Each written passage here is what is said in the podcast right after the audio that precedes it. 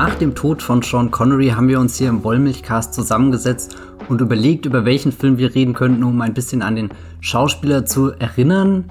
Und herausgekommen ist Goldfinger, der dritte Film im James Bond Franchise. Ich bin hier mit der Jenny Jecke von der Geffer.de verbunden. Hallo. Und ich bin der Matthias von das Filmfilmtor. Wir werden über Goldfinger im Detail reden, da ein bisschen den Fokus auf Connery natürlich legen, aber auch eher so auf die Rolle, die Goldfinger vielleicht in dem James Bond Franchise einnimmt, wie er sich da als Blockbuster auszeichnet und auch die Suche nach den wahren Autoren hinter diesem Film. Das werden wir uns angucken. Dabei gibt es viele Spoiler. Das heißt, wenn ihr den Film nicht gesehen habt, ist jetzt der richtige Moment gekommen, um abzuspringen. Ansonsten wünschen wir euch sehr viel Spaß beim Zuhören.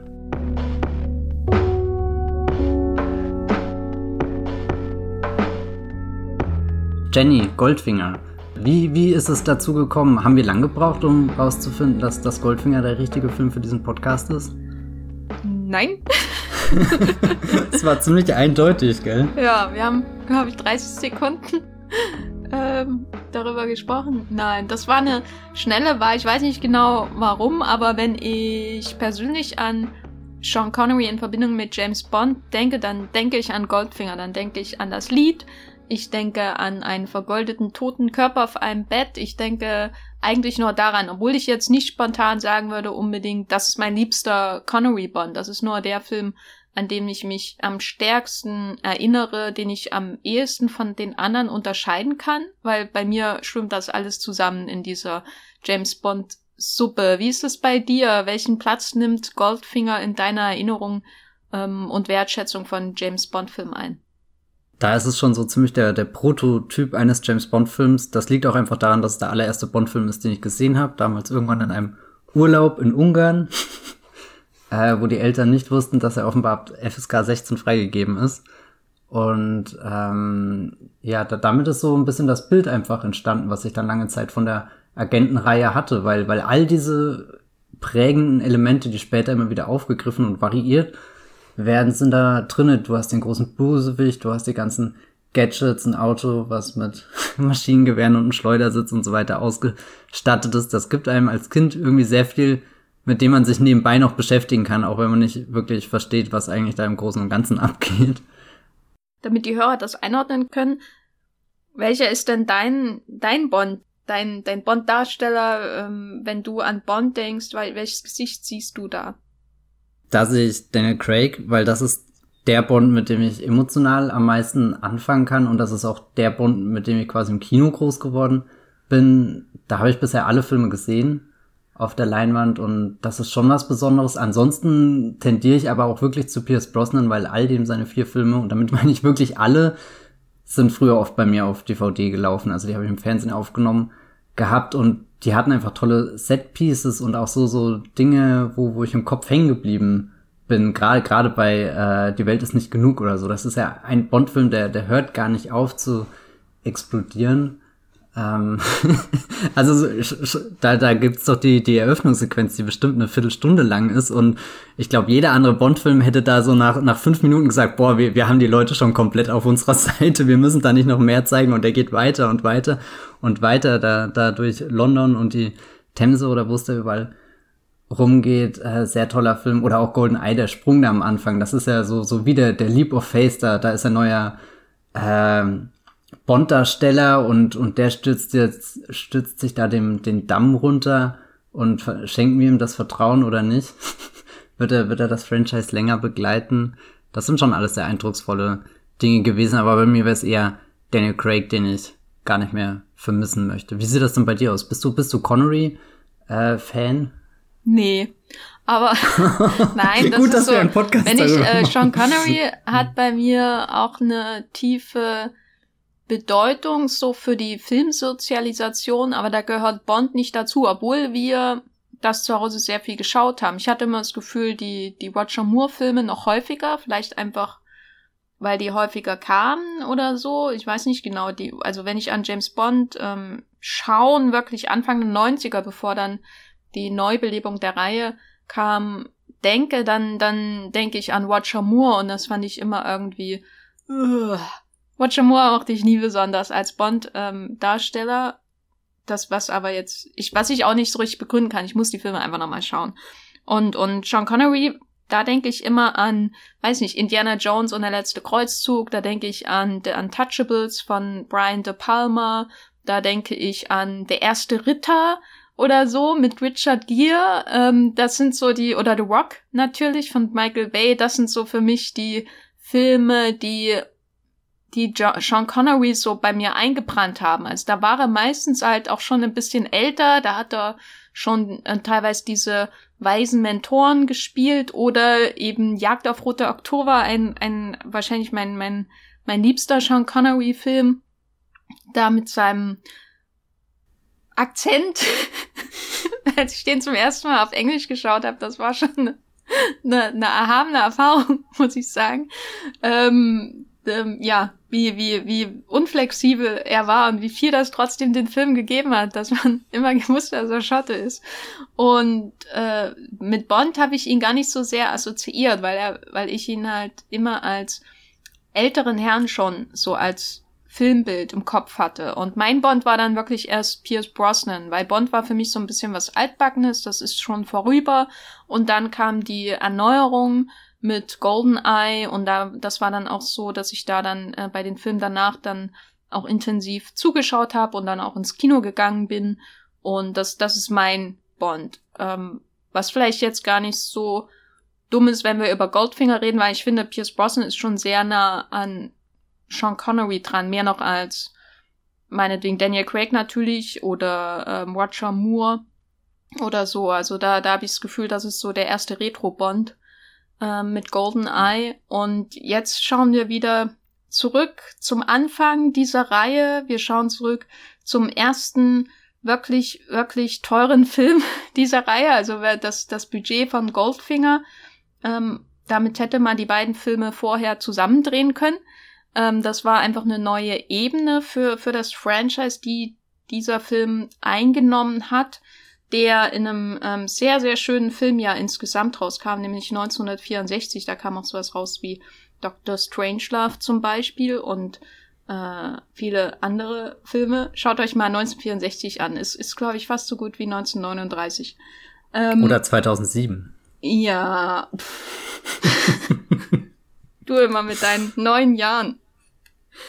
Matthias, äh, wie würdest du denn Goldfinger einordnen in die Connery Bonds so? Ist das was ähm, filmisch gesehen, ist das irgendwie was Neues oder verfestigt sich da was oder wie würdest du den einschätzen? Es ist so der, der erste Bond, der sich 100% anfühlt. Ich weiß gerade gar nicht, wie ich das beschreiben soll. Ich war damals enttäuscht, als ich Dr. No gesehen habe, erst viel später und dachte immer, hm, das ist alles sehr lose und sehr vage und da, da ist noch gar nicht so viel von dem da, was ich mit Bond assoziiere und das hat sich dann auch bei, bei dem danach, äh, Gott, jetzt habe ich den Titel vergessen. From Russia with Love.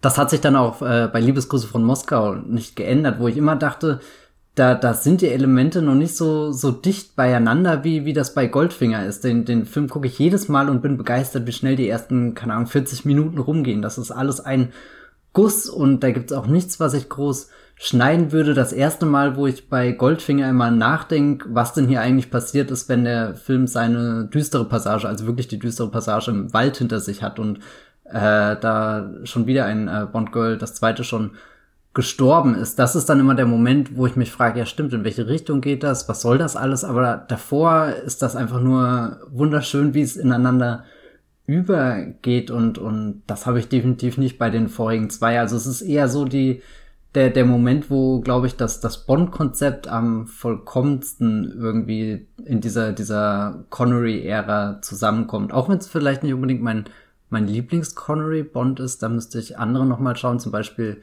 man lebt nie zweimal, das ist immer der, wo ich ganz äh, gespannt dabei bin, weil es gibt Ninjas und es gibt eine Rakete und es gibt einen riesen Krater. Irgendwie der, der scheint der abenteuerlichere Film zu sein. Der, der Goldfinger wirkte für mich auch schon immer als Kind als der sehr klassische und irgendwie, das ist halt einfach so, so ein Blaupausenfilm irgendwie.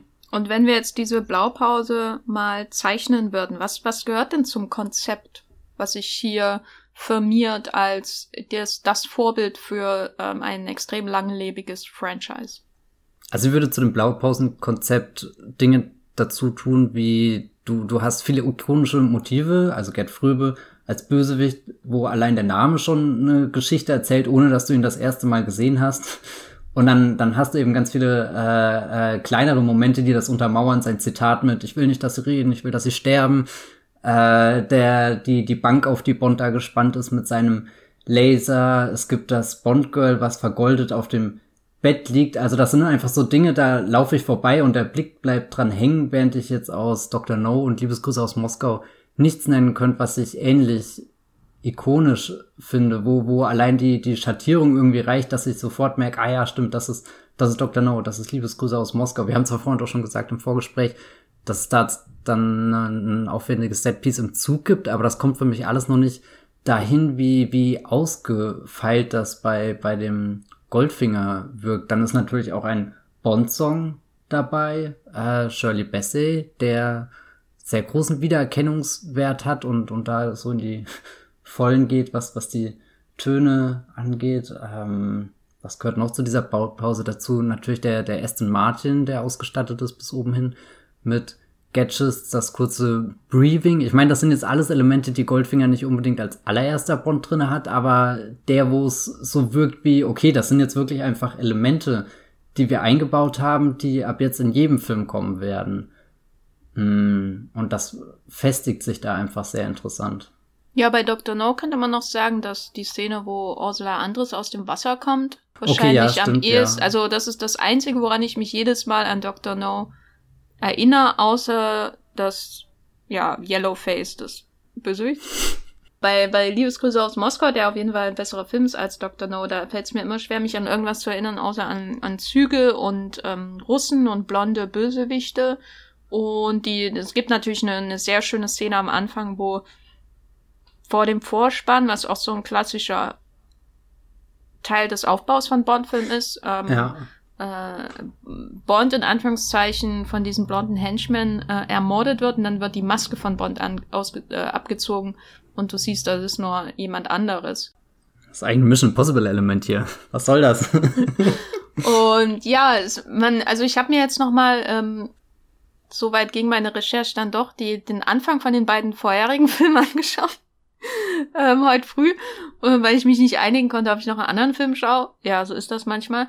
Und es ist schon ganz interessant, weil bei Dr. No, der Vorspann zum Beispiel noch, der ist schon sehr 60s-mäßig und da wirbeln irgendwelche Farbkreise rum im Vorspann und dann sieht man auch mal so, so, so, so Frauenschemen und im, im zweiten Film, als bei From Russia with Love, da hat man dann schon dieses, wir projizieren Dinge auf Körper, was man hier bei, bei Goldfinger auch hat.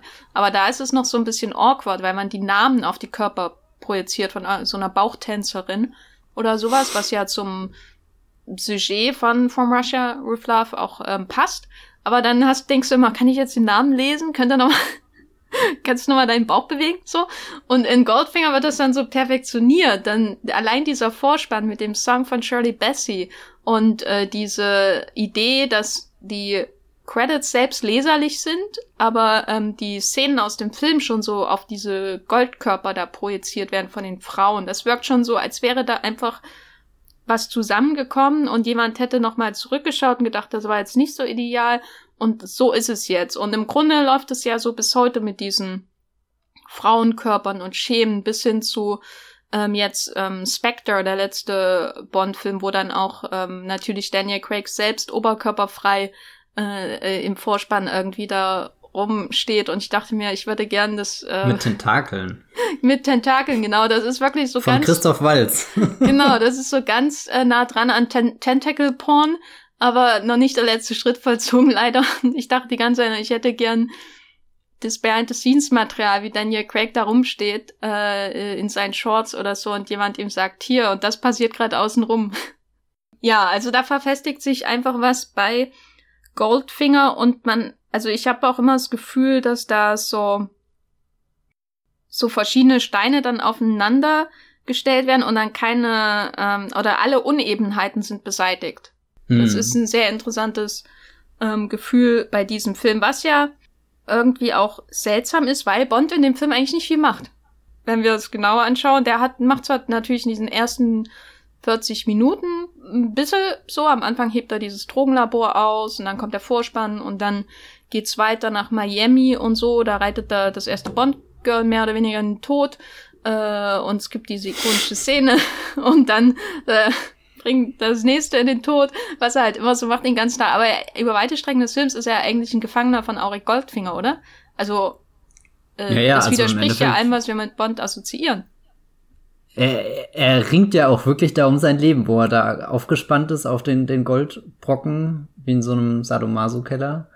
Und, und also so, ich, ich finde die Szene gigantisch. Ich habe die gestern geschaut und dachte, ich weiß genau, was passiert. Und trotzdem habe ich auf einmal richtig mitgefiebert, weil das dieser Laserstrahl so nah kommt und, und der, der Goldfinger sich auch einfach nicht beeindrucken lassen will, sondern das irgendwie so genießt, aber in seinem Kopf ist der Geschäftsmann auch schon wieder wo ganz anders. Also da, da, da finde ich ganz, ganz stark, wie, wie Gerd Fröbe den, den Goldfinger da auch spielt, als, als Bösewicht, dem das eigentlich so wurscht ist, was dieser MI6 mit seinen Agenten da macht und dann kommt halt nach 007 meinetwegen die 008 so, so, so eine Situation, wo du genau weißt, wie sie abläuft und du weißt auch, dass es bis zur letzten Sekunde offen bleibt und du weißt auch, dass er überleben wird und so, aber, aber trotzdem, dass, dass da einfach die, die, die Fallhöhe da ist. Ich glaube, das ist das, was ich äh, suche und dann da so, was, was mich reinzieht. Das, das finde ich ziemlich gigantisch, ja. Und es tut ja auch nicht schlecht, den äh, James Bond, der ja am Anfang da unaufhaltsam von einem Schauplatz zum nächsten geht und, und hier mit seinem Charme irgendwie alles bekommt, was er will, dass er dann derjenige ist, der so von Pussy Galore irgendwie die Waffe vorgehalten wird und versucht da auch seine coolen Sprüche zu machen, aber äh, keine Ahnung, es prallt halt einfach an ihr ab. Mich hat der, der Goldfinger in diesem, in dieser Dynamik zwischen Bösewicht und Täter auch manchmal an Hans Gruber aus Die Hard erinnert, weil Hans Gruber ja immer so gilt als der eigentliche Held von Stirb langsam der ein Ziel hat, das er umsetzen will, und dann kommt ihm immer dieser komische Polizist entgegen und, und ruiniert die Angelegenheit. Aber eigentlich ist ja John McClane wirklich nicht nur in der Unterzahl, sondern er ist ja wirklich wie so eine kleine Ameise oder wie so eine kleine Fliege, die dich die ganze Zeit nervt, so eine Mücke, ne? Und dann irgendwann sticht sie dich fatal und du stürzt ein Haus runter. Und Goldfinger ist halt auch so ein, so ein Tatenmensch, ne? Also im Vergleich jetzt zum Beispiel zu äh, weil ich ihn halt erst neulich gesehen habe, dem Franz Oberhauser. Heißt der Franz? Das passt sehr gut zu Oberhauser auf alle Fälle. Aus ähm, Spectre, der die ganze Zeit irgendwo im Hintergrund rumsitzt, äh, als die Christoph Waltz-Figur aus dem letzten Daniel Craig-Film. Und ähm, dann seine, Kom der hat natürlich auch sein komplexes ähm, Folterwerkzeug, ähm, das viel zu lange braucht, um, um zum Ergebnis zu kommen und so. Aber der, der wirkt immer so ein bisschen ja, passiv. Ne, der redet immer sehr viel äh, und, und man weiß eigentlich schon, dass der Bond da rauskommen wird irgendwie. Und bei dem Goldfinger habe ich immer das Gefühl, dass der Bond wirklich nur so eine Mücke ist, die ihn nervt und ähm, er könnte ihn ebenso totschlagen mit einem Kniff, wenn er ein bisschen mehr investieren würde. Ich sehe den Gerd Früber auch gerade vor mir, wie er so in seinem Gesicht rumscheucht mit, mit den Händen, um, um die Fliege endlich zu verscheuchen und, und in dem Moment auch überlegt, äh, rentiert es sich jetzt zur Fliegenpatsche zu greifen oder ist sie eh gleich weg? Bevor wir zu Sean Connery kommen, sind wir jetzt ja schon bei Gerd Fröbel angelangt. Das finde ich ganz gut.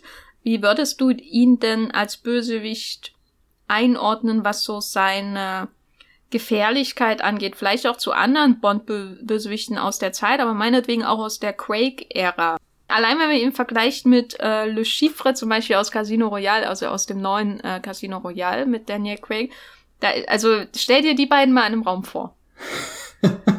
ich glaube, die sitzen da und äh, Gerd Fröbe, der Goldfinger, wird sich erstmal alles auftischen lassen, was es an Leckereien in dem Hotel da gibt. Und Le Chiffre ist schon total genervt, weil er will endlich Poker spielen. Weißt du, hier geht's um was.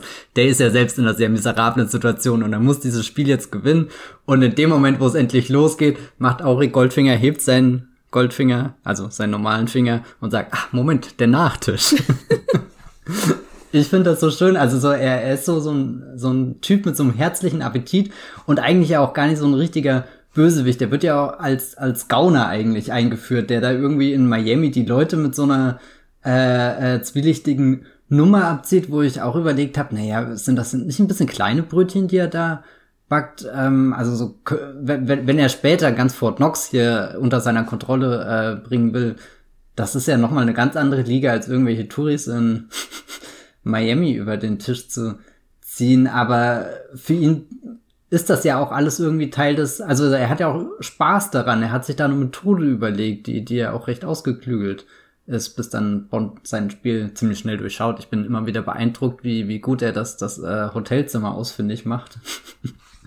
und auch die, äh, die, die Hoteldame, die ihm da entgegenkommt und dann sagt, ja, das ist aber das Zimmer von Herr Goldfinger und ja, ja, das ist schon äh, leicht übergriffig, aber äh, faszinierend anzuschauen, wie er, wie er da so unaufhaltsam einfach vordringen kann, der Bond. Ähm, nee, aber jetzt sind wir wieder weg von Goldfinger als Bösewicht.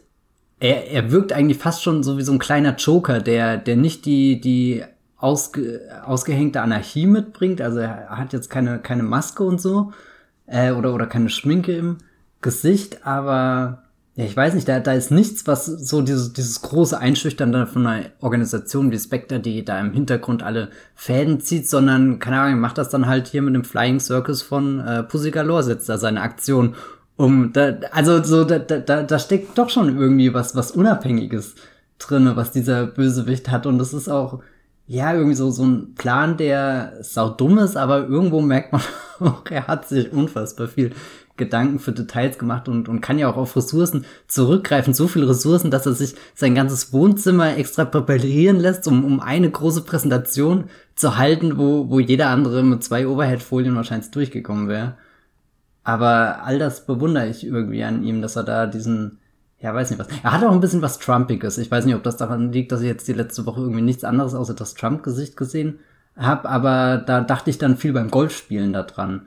Ähm, die Art und Weise, wie er, wie er sich da verhält, wie er auf den, den Goldbarren reagiert, wie er überhaupt auf dieses Spiel reagiert und, und die Besessenheit äh, zu, zu gewinnen und hier mit, mit Oddjob seinen, seinen Verbündeten, der, der auch gleich den, den Golfball an der passenden Stelle fallen lässt und so weiter.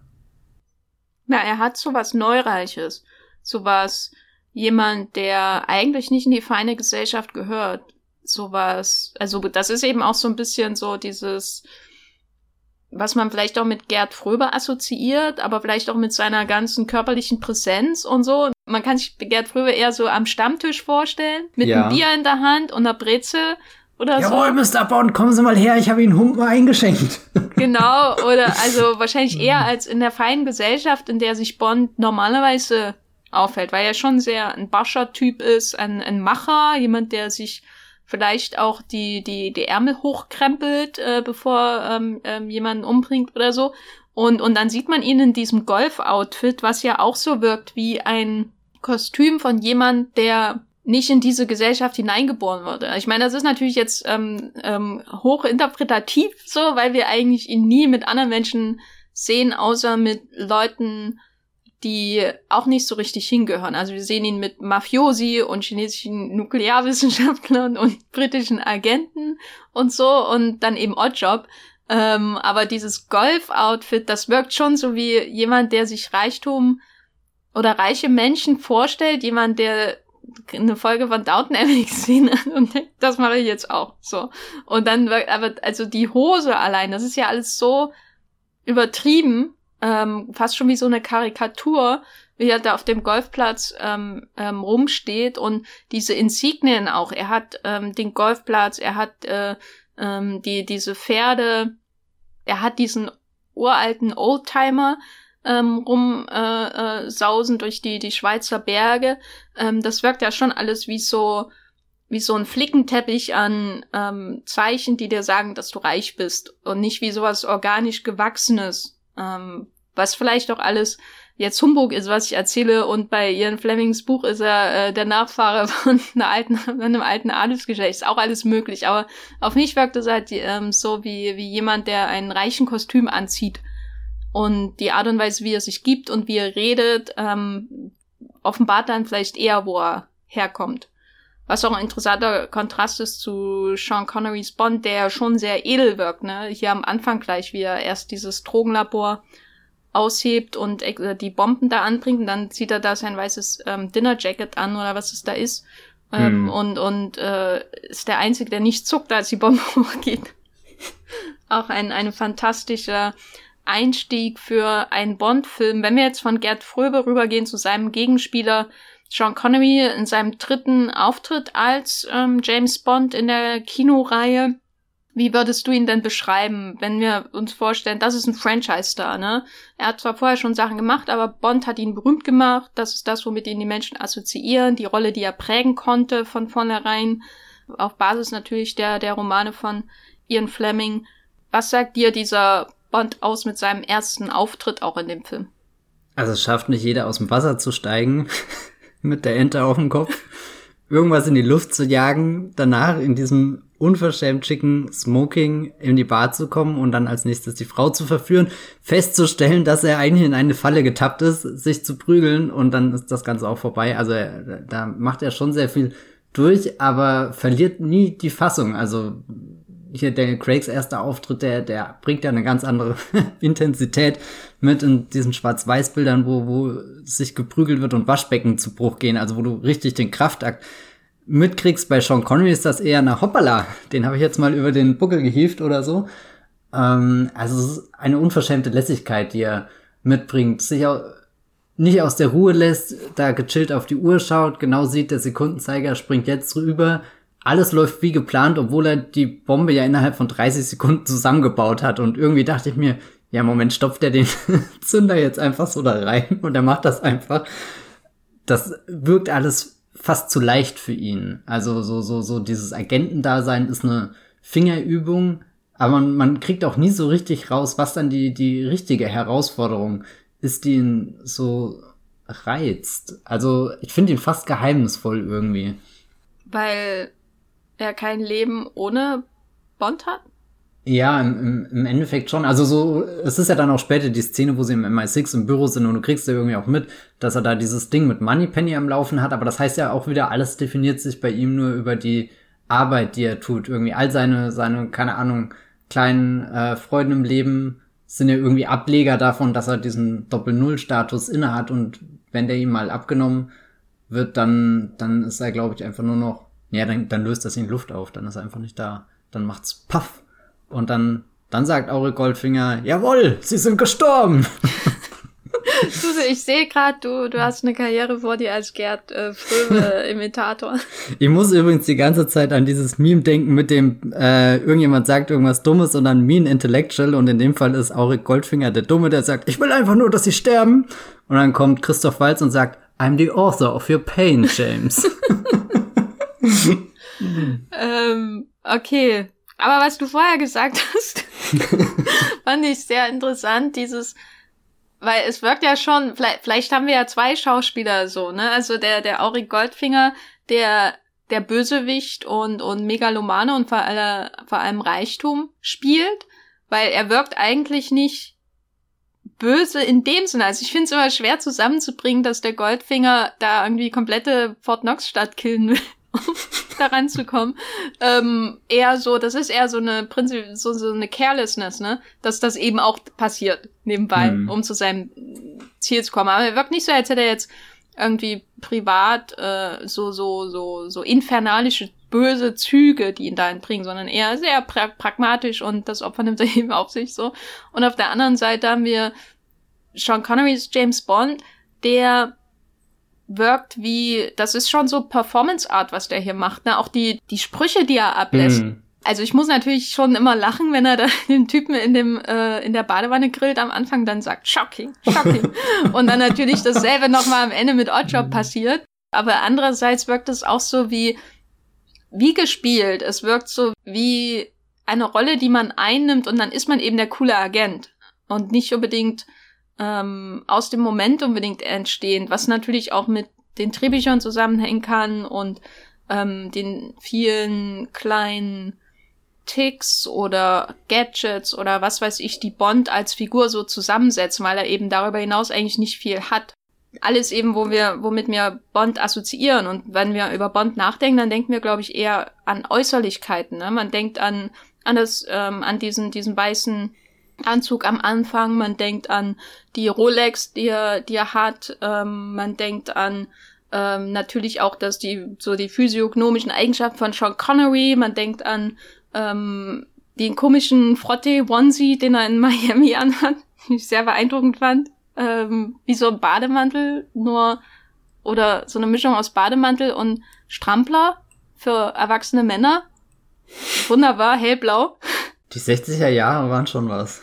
Ja, also mutig auf jeden Fall 1A. Und, und das sind aber alles so Äußerlichkeiten. Also wenn ich an Bond denke mit Sean Connery, dann denke ich an ähm, Symbole und so, die mal was über seinen Status und seine Coolness und so aussagen und natürlich an seine Sprüche und dann, das sind aber alles so aufgesetzte Sachen, ne, die, die was verbergen, wo, wo vielleicht gar nichts dahinter ist. Oder würdest du sagen, da ist irgendwo auch ein Mensch in seiner Performance? tue ich mir sehr schwer, weil du gerade diesen Shocking-Moment sagst, das war echt, ich habe den gestern geguckt und laut aufgelacht, weil das so bizarr war und das hatte ich auch nicht mehr in Erinnerung, aber in dem Moment, wo ich es gesehen habe, waren natürlich wieder alle Gefühle da, als ich das das erste Mal gesehen habe und er lässt ja auch wirklich so, so eine Pause und dann, dann hält auch der Film gefühlt an, um ihm kurz diese, diese kleine Bühne zu verschaffen, dass er den, diesen One-Liner, also eigentlich ein, noch weniger als ein One-Liner, es ist ja nicht mal eine Line, es ist einfach nur ein Wort, sagt, ich weiß nicht, ich glaube, der erste emotionale, greifbare Bond ist ja dann eigentlich erst der im Geheimdienst ihrer Majestät, wo, wo, wo, wo ein Mensch hinter all diesen, diesen Gegenständen und Oberflächen zum Vorschein kommt, wo, wo nicht das Auto irgendwie die Verlängerung des, des Charakters ist, sondern wo man merkt, da steht irgendwas für ihn auf dem Spiel. Es gibt ja jetzt zum Beispiel in Goldfinger die Szene, wo doch sein Chef kurz sagt, äh, keine Personal Vendetta oder so. Und das habe ich in dem Moment überhaupt nicht abgekauft. Das wirkte halt einfach wie ein Satz, der in einem Drehbuch steht, der in dem Moment ausgesprochen wird und auch irgendwo Sinn ergibt.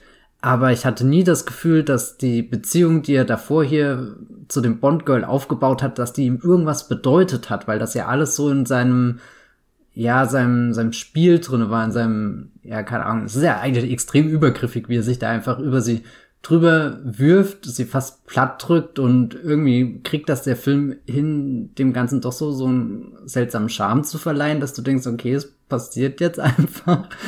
aber ähm, auch nur auf dieser coolen, lässigen Ebene, aber nicht auf, die haben gerade wirklich eine Connection miteinander gemacht und es würde Bond irgendwie treffen, dass er sie da äh, ermordet und in seinem, in seinem Zimmer findet. Also die gleiche Szene in Quantum Trost, wo äh, Daniel Craig hier seine, seine äh, MI6-Mitarbeiterin dann mit Öl übergossen sieht, das zieht ihn ja komplett runter. Also das, das ist einfach noch ein, ein zusätzlicher zerstörerischer Moment. Irgendwie, er hat schon wieder den nächsten Menschen verloren. Irgendwie jede Frau, die er anfasst, liegt danach irgendwo tot rum oder so. Also da, das, das handelt die, die Craig-Filme ganz anders. Also so, oder, oder haben überhaupt ein Bewusstsein dafür. Das habe ich zum Beispiel das Gefühl hat Goldfinger gar nicht. Äh, wir haben ja vorhin kurz darüber gesprochen, dass ja äh, zwei äh, Bond-Girls sterben, bevor Pussy Galore kommt, nämlich hier Jill Masterson und die Schwester Tilly Masterson.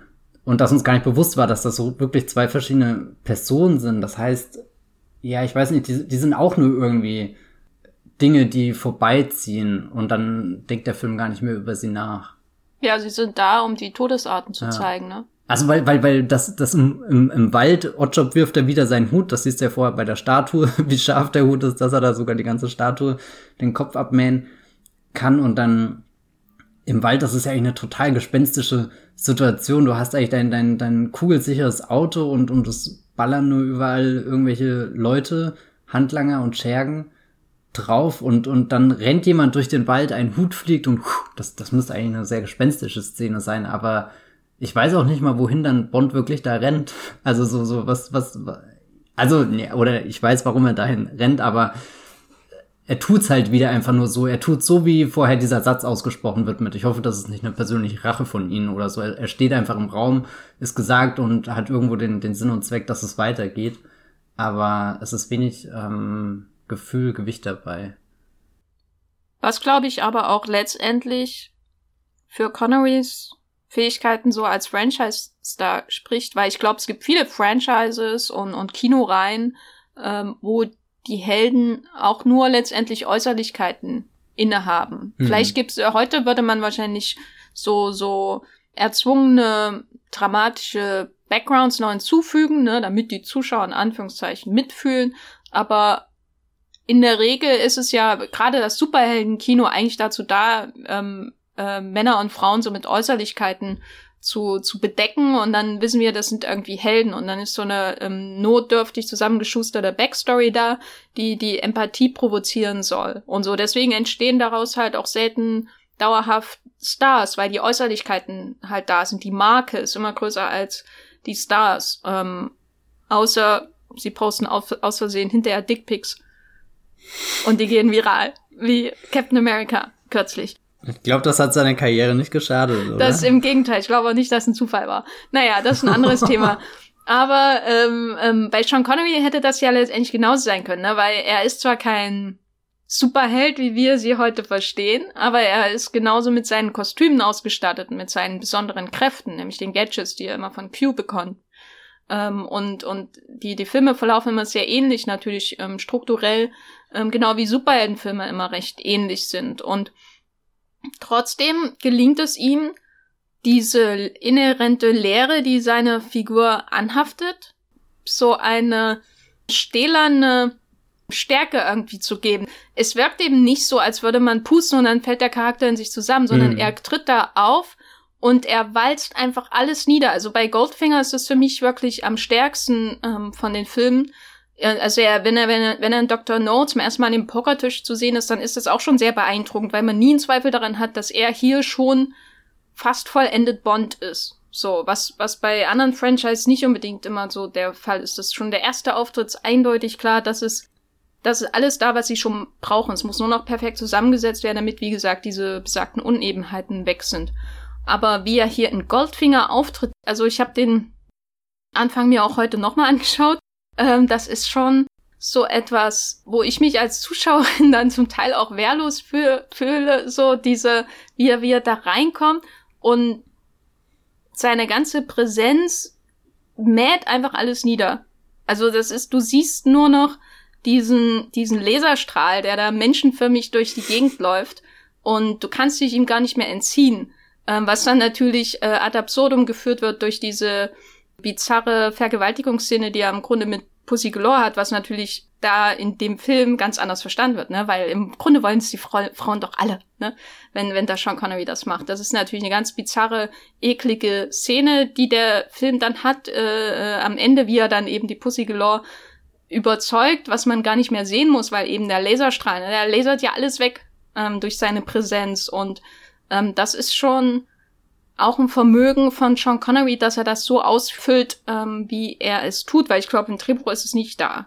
Also wenn man sich Bond so als Hülle vorstellt, füllt er einfach jede Lücke aus durch seine eigene Präsenz, die charakterlich gar nicht im Drehbuch gefüllt werden kann, weil die Figur halt nichts hat, außer die Äußerlichkeiten. Ähm, und das ist schon äußerst beeindruckend. Ich glaube, deswegen konnte er auch weiterleben ohne Bond, weil da ist schon irgendwie was da, an der Anziehungskraft, die er hat für die Kameras so, die die mhm, andere mhm. Franchise-Stars nicht haben. Aber vielleicht ähm, halluziniere ich auch gerade, weil ich zu viele Bond-Anfänger heute Morgen gesehen habe. ich wollte gerade sagen, es sind jetzt drei, wenn ich richtig mitgezählt mhm, habe. Ja, jetzt fühle ich mich total untätig, weil ich nicht mal einen angefangen habe. äh, du hast ja vorhin in der Einleitung auch schon äh, hier kurz äh, äh, einen kleinen Exkurs gemacht mit die Rollen, mit denen du Sean Connery eigentlich verbindest. Und das spielt ja dann ein bisschen zusammen, dass das für mich wäre nämlich auch äh, hier Henry Jones Senior eigentlich die die Sean Connery Rolle, obwohl das ja nicht mal die Hauptrolle in dem Film ist, dann auch nicht mal die die ja, ich weiß nicht, er hat nur einmal gespielt, das ist ja eigentlich total kurz im Gegensatz zu wie viel sieben James Bond Auftritten, könnte man eigentlich meinen, dass dass das deutlich einprägsamer ist. Ähm, ja, und was ich vorhin noch sehr interessant fand, wie du meintest, du bist ihm so als Zuschauerin ausgeliefert. Ähm, das kann ich auch nachvollziehen. Oder ich weiß gar nicht mehr, wie du es genau formuliert hast, aber man sitzt da und er walzt dich einfach platt. Er geht einfach in den Raum rein und dann ist klar, gut, jetzt ist James Bond da, jetzt die Szene ist gelaufen. Leute, Auri Goldfinger, du kannst da noch so viel mit deinem Laserstrahl machen. Äh, der James Bond, der wird noch mal kommen. Diese Fliege hast du nicht mit, mit einem Wisch äh, irgendwie äh, platt gemacht, sondern die flitzt durch deine äh, dicken Goldfinger durch. Es ist eigentlich so, so enttäuschend, dass, dass er selbst gar nicht aus Gold ist oder irgendwie in einem, einem Marvel-Film wäre ja wahrscheinlich die, die Evolution von seinem Bösewicht, dass er sich Gold einspritzen lassen würde und dann zu so einer Art Silver-Server halt nur als Gold, also ein Gold-Server, ja, ihr wisst, was ich meine, wird und, und er hat ja eigentlich nur den, den goldenen Colt dann, den er, den er hier dem, dem Mann mit dem goldenen Colt schon vorwegnimmt. Was ich auch äh, an ihm mag als Bösewicht ist, dass er sagt, er war doch vom Gold schon immer fasziniert von der Farbe. Und ich finde Gold nach wie vor eine, eine sehr, sehr zweischneidige Phase. Sie kann manchmal schön aussehen, aber oft finde ich sie auch einfach nur hässlich. Ja, vielleicht liegt das an den Dingen, mit denen wir Gold assoziieren. Also weil Gold ähm, auch schnell billig wirken kann, siehe Trump. Und wenn man sich seine Schriftzüge auf seinen großen Towern da anschaut und so. Trump ist ja auch wirklich ein Gold-Fan. äh, wir haben ja schon die beiden Masterson-Schwestern erwähnt. Wie ist es denn mit Pussy Galore als Bond Girl? Die über ihren Namen hinaus ja schon legendär ist. Also Honor Blackman ist, gilt ja schon als eine der beliebtesten Bond Girls auch, was vielleicht auch ähm, Ausdruck nochmal davon gibt, welchen Einfluss Goldfinger hat und wie beliebt der ist äh, als der Film. Pussy Galore mit ihrem Flying Circus. Ähm, was, was hältst du denn von ihr als Bond Girl? Also ihre Einführung, da war ich gestern einfach gespannt, wie das passiert und, und der, der Moment passiert ja auch wirklich in Zeitlupe, wie sie ihren Namen sagt und äh, Sean Connery, also der, der Shot auf Sean Connery, wie er das wiederholt und selbst so, so diese Ungläubigkeit mit, okay, das, das macht die Reihe gerade irgendwie. Also ich, ich weiß nicht, wie das damals in den 60ern im Kino gewirkt hat, aber es fällt mir schwer, das nicht mehr zu gucken, ohne meine Gedanken automatisch noch auf so einer Metaebene zu haben. Und dann war ich aber später auch irgendwie beeindruckt, wie viel ihr der Film zugesteht, mit wie oft sie die Waffe hält im Gegensatz zu Bond, dass, dass sie ihren Flying Circus hat, dass das Pilotinnen einfach sind, die das alles fliegen. Ich meine, jeder andere Film hätte da wahrscheinlich einfach so ein paar andere Henchmen noch mit reingesetzt, die ja Goldfinger wirklich zu Genüge bei sich rumstehen hat oder noch so ein paar Oddjobs oder so. Da dachte ich schon, da ist irgendwie auch eine sehr ermächtigende Seite an ihr als Bond-Girl und auch äh, eben durch, durch diesen Flugzeugzirkus hinaus. Also das, da, da wird sie auch erweitert und auch ein bisschen größer gemacht und, und vor allem sie ist ja auch nicht der, der typische Henchman. Die Rolle geht ja definitiv an Oddjob rüber, also sprich die Person, die blind dem Bösewicht gehorcht und halt alle Befehle irgendwie ausführt ähm, und dadurch natürlich auch ganz bedrohlich ist, sondern sie steht ja eher so zwischen den, den, diesen beiden Männern, die sich da ihren Kleinkrieg äh, liefern, auch wenn ich nicht das Gefühl habe, dass ihr Schicksal sehr gut zu Ende gedacht ist. Ich weiß nicht, es endet halt dann in so einem typischen James Bond-Move, wo er den Fallschirm darüber zieht. Weiß nicht, das ist eigentlich so ein richtiger Roger Moore-Moment. Jedes Mal, wenn ich den Film sehe, hoffe ich, dass es nicht in dem äh, Heu endet äh, und dass ich irgendwie eine sinnvolle Erklärung dafür bekomme, warum sie sich gegen ihren Arbeitgeber wendet. Ich freue mich trotzdem immer über sie, weil sie halt nicht so ein oder weil sie in der Inszenierung ihm halt auch wirklich teilweise ebenbürtig ist, mhm. also James Bond, was du ja auch schon gesagt hast, äh, und dass sie irgendwie so eine No-Bullshit-Attitüde ihm gegenüber hat. Das ist sehr, sehr abwechslungsreich, gerade wenn man sich andere Bond-Girls und ihre Beziehung zu ähm, insbesondere Connery Bond anschaut wo er schnell auch in anderen Filmen widerlich wirken kann, ne, also so generell. Sie wirkt einfach anders als jetzt die Jill Masterson am Anfang. Sie wirkt so hilflos, während die Pussy Galore hat natürlich auch diese, wie gesagt, äh, äh, eklige Heuszene und so, aber andererseits wirkt sie trotzdem einigermaßen selbstbestimmt und das liegt aber auch am, am Schauspiel von Honor Blackman, würde ich sagen, dass sie ähm, wenn sie ihn anschaut, da denke ich mir manchmal, sie könnte auch M spielen oder mhm, so. Mhm, ja. Nun haben wir so ein bisschen die Schauspieler abgeklappert oder möchtest du noch eine Oder an Oddjob singen? Ach, ich finde Oddjob klasse. Dein Lieblings-Henchman? Ähm, ich mag ihn zumindest mehr als den Beißer. Der hat immer mal wieder so, so Momente, wo er so absolut over the top ist, wo, weiß nicht, da, da kann ich dann gar nichts mehr mit der Figur anfangen. Aber der Oddjob, der hat diese kleinen überlebensgroßen Momente, aber auch diese, dieses Dezente, was ihn, was ihn dann eben so unheimlich macht, dass du äh, am Anfang die Silhouette mit dem Hut hast und dann, als du ihn später zum ersten Mal in, direkt dann, dann siehst, sofort diese, diese Verbindung dazu. Ich finde, der ist schon sehr, sehr schön hingebaut, aber ich habe mir ehrlich gesagt noch nie Gedanken über meinen Lieblings-Bond-Henchman gemacht. Das ist eine gute Frage eigentlich. Oddjob hat auf jeden Fall so einen unterschätzten, trockenen Humor dafür, dass er eigentlich nichts sagt er kommuniziert da viel trotzdem. Und einfach eine, eine, sehr schöne Präsenz auch bei dem, dem finalen Kampf in Fort Knox, denke ich mir die ganze Zeit. Das, das ist wirklich nochmal, da, da fieber ich nochmal immer richtig mit, wie er da runtergeht.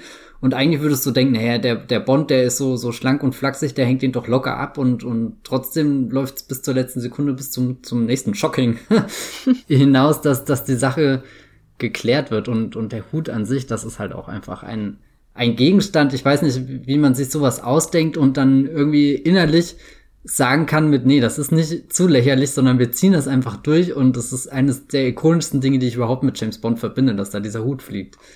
Ja, es ist halt so, auch so ein, ein Element, was schon absolut verendet wirkt mhm. vom ersten Auftritt in diesem Film, genau wie viele andere Dinge und Menschen in diesem Film vollendet wirken, bevor sie überhaupt zum ersten Mal auftreten.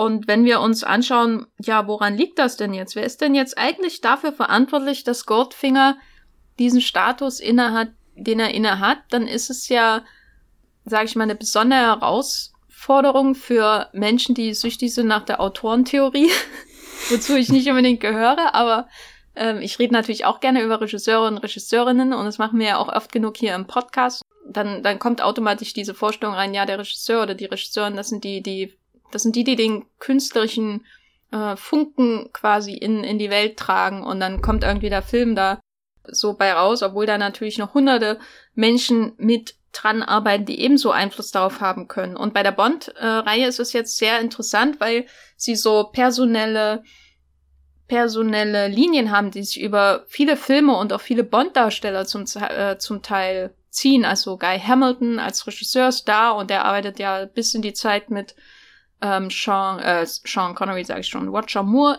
hinein mit. John Barry ist als Komponist dabei, der das äh, Franchise mit ähm, begleiten wird.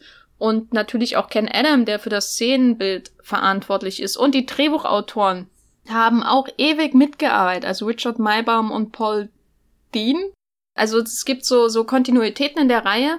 Und dann gibt es trotzdem so einen Film, der so raussticht. Aber mir würde es jetzt auch schwerfallen zu, zu sagen, was ist das, was Guy Hamilton hier ausmacht, weil es eigentlich nicht der Action-Bond ist. Also Guy Hamilton assoziiere ich eher wirklich mit aufwendigen Action-Sequenzen und das hat er, glaube ich, eher in späteren Filmen wirklich drin.